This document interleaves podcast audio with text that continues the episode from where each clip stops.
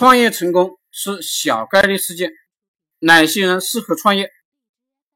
第一，大多数人都不适合创业，这呢是真相。我会谈一下适合创业的人与不适合创业的人。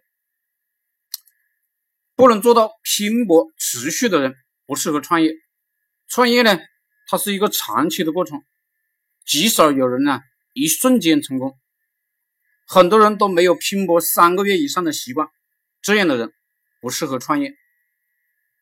第二，穷于思考的人适合创业。仅仅是习惯性拼命维持一个基本工作的人也不适合创业。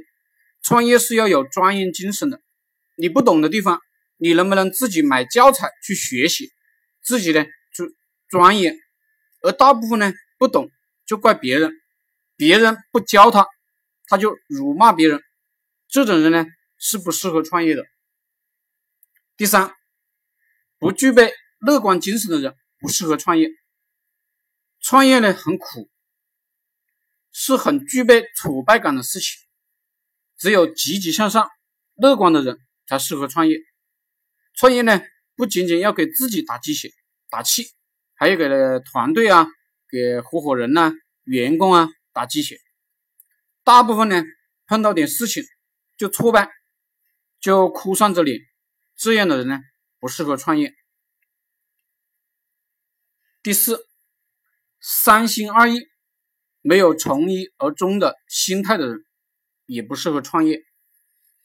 有些人呢精力旺盛，但是呢对一件事啊兴趣持续不够，做着做着呢就喜欢换项目。